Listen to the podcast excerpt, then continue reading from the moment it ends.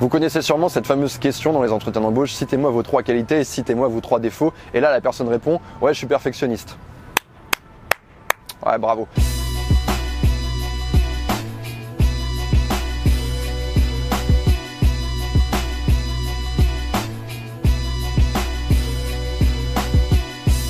Mais en réalité, c'est juste, hein, c'est vraiment un défaut le perfectionnisme. Parce que quelqu'un euh, qui souffre du coup de cette maladie, on va qu'à dire que c'est une maladie carrément, il va avoir des attentes tellement hautes en termes de qualité de ce qu'il souhaite réaliser, de ce qu'il souhaite entreprendre, qu'il va jamais réussir à aller au bout. Pourquoi? Bah Parce que il a envie de réaliser quelque chose qui va avoir ce niveau de qualité et il va se rendre compte qu'en se mettant au travail, il n'est pas capable de l'atteindre et il est à ce niveau de qualité. Et généralement, les gens, bah, quand, ils se, quand ils se trouvent confrontés à cet énorme écart entre leurs attentes et la réalité, eh bien, Alors comment lutter contre le perfectionnisme? D'abord, il faut regarder autour de soi et réaliser que toutes les choses géniales qu'on a aujourd'hui, eh bien, ça n'est pas leur première version. Et c'est le concept de versionning, c'est-à-dire que tout commence par une version toute pourrie.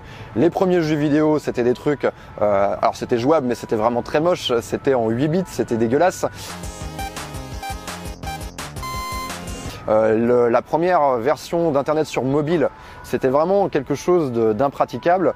Euh, les premières voitures, les premières bicyclettes, le premier iPhone par exemple. Aujourd'hui, si on vous remettait le premier iPhone dans les mains, vous péteriez un câble littéralement parce qu'il y a plein de choses à corriger. Et c'est ça qu'il faut comprendre, c'est que pour atteindre euh, un niveau de qualité élevé, vous êtes obligé de passer par différentes versions. Et c'est vraiment la clé de la réussite pour moi. C'est la capacité à se mettre au travail et à accepter que la première version va être pas terrible, qu'ensuite il y aura une deuxième version qui va être encore un peu mieux, une troisième version et ainsi de suite. Et finalement, la perfection n'existe pas. C'est-à-dire que la, la, version numéro 10, elle aura aussi ses choses à améliorer. Et finalement, la perfection, c'est un mythe parce que même quand on atteint l'iPhone 10, eh bien, on se rend compte qu'il y a toujours des trucs à améliorer et qu'il y aura une version 11, 12, 13, 14 et que c'est un processus qui ne s'arrêtera jamais. Alors vous allez me dire, j'ai pas prévu de construire le prochain iPhone, mais c'est un raisonnement que vous pouvez appliquer absolument à toutes les facettes de votre vie. Par exemple, si vous avez décidé de courir le marathon, eh bien à un moment donné, vous allez vous lancer. Votre premier temps au marathon va être merdique, peut-être même que vous n'allez pas le finir. Mais vous allez avoir besoin de cette base de travail euh, qui va vous permettre d'obtenir un feedback. Soit, soit ce feedback, vous allez l'obtenir vous-même, soit vous allez l'obtenir de l'extérieur. Et ça va vous servir à travailler pour la suite. Moi, par exemple, à mon niveau, quand j'ai démarré, quand j'ai commencé à faire des vidéos YouTube, euh, j'ai les premières vidéos que j'ai faites, je n'avais pas envie de les sortir. Mais c'est en les sortant que j'ai pu avoir mon propre feedback, c'est-à-dire me regarder, être confronté à la réalité et voir quels étaient mes défauts, quels étaient mes tics de langage. Euh, je parlais trop vite, euh, j'avais tendance, quand j'enregistrais, à ne pas savoir finir une phrase. Bref, il y a plein de choses que j'ai appris à corriger moi-même et j'ai eu également le feedback de l'extérieur. Donc j'ai confronté mes vidéos au monde de YouTube et j'ai eu le feedback de plein de gens. Alors, il y a plein de gens qui m'ont encouragé, qui m'ont dit ouais c'est super, mais j'ai aussi récolté plein de feedback, ce qui, ce m'a permis moi de progresser dans ma réalisation de vidéos. Pour vous aider là-dedans, et notamment d'un point de vue business, si vous euh, décidez de réaliser quelque chose, si vous avez envie de devenir entrepreneur, le conseil que je vous donne, c'est de vous entourer.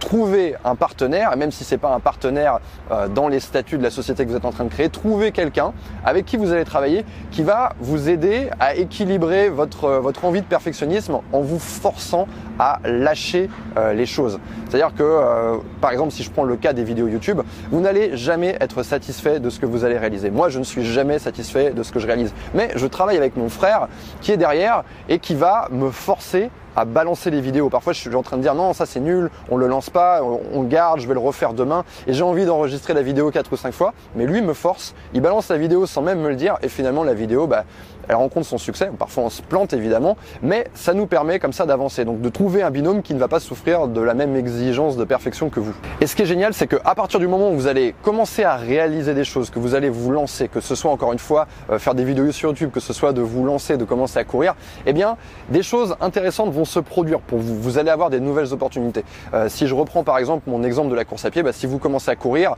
à partir de là, vous allez peut-être croiser des gens qui ont le même centre d'intérêt que vous. Vous allez vous faire des partenaires euh, de footing et vous allez pouvoir aller courir à plusieurs, vous entraider pour vous améliorer. Si vous faites des vidéos sur YouTube, peut-être que vous allez rencontrer quelqu'un qui va voir votre travail, qui va vous dire mec, je peux t'aider pour le montage, ou alors j'ai du meilleur matos que toi, ou qui vont vous donner du conseil, tout simplement. Donc ça, c'est une chose qui est super intéressante, c'est que à partir du moment où on arrive à lutter contre son envie de perfectionnisme et qu'on accepte de sortir des mauvaises versions, il y a plein d'opportunités qui vont euh, s'ouvrir à vous. Moi, quand je ne fais rien, il ne m'arrive rien. Le téléphone ne sonne pas, je ne reçois pas de mail.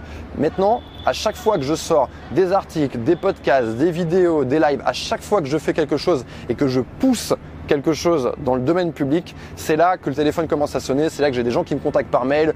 Alors parfois c'est des trucs euh, un peu bullshit, des gens qui veulent simplement me prendre mon temps parce qu'ils aiment bien ce que je fais, ils ont envie euh, voilà, d'en avoir plus. Mais très très très souvent ce sont des opportunités intéressantes.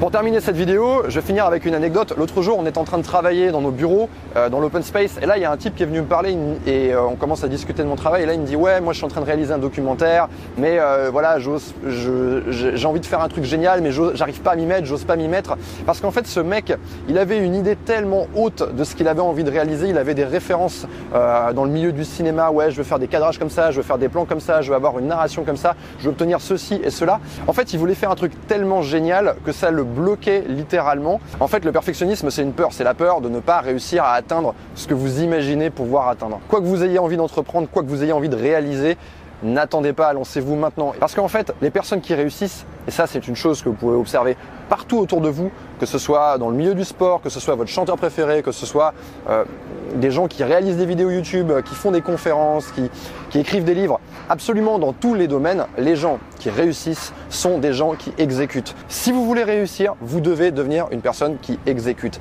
Et c'est seulement en faisant des erreurs, en acceptant de sortir des versions qui sont imparfaites, que vous allez avoir la possibilité de vous améliorer. Voilà, c'est tout ce que j'avais à vous dire aujourd'hui. Je vous souhaite une bonne journée.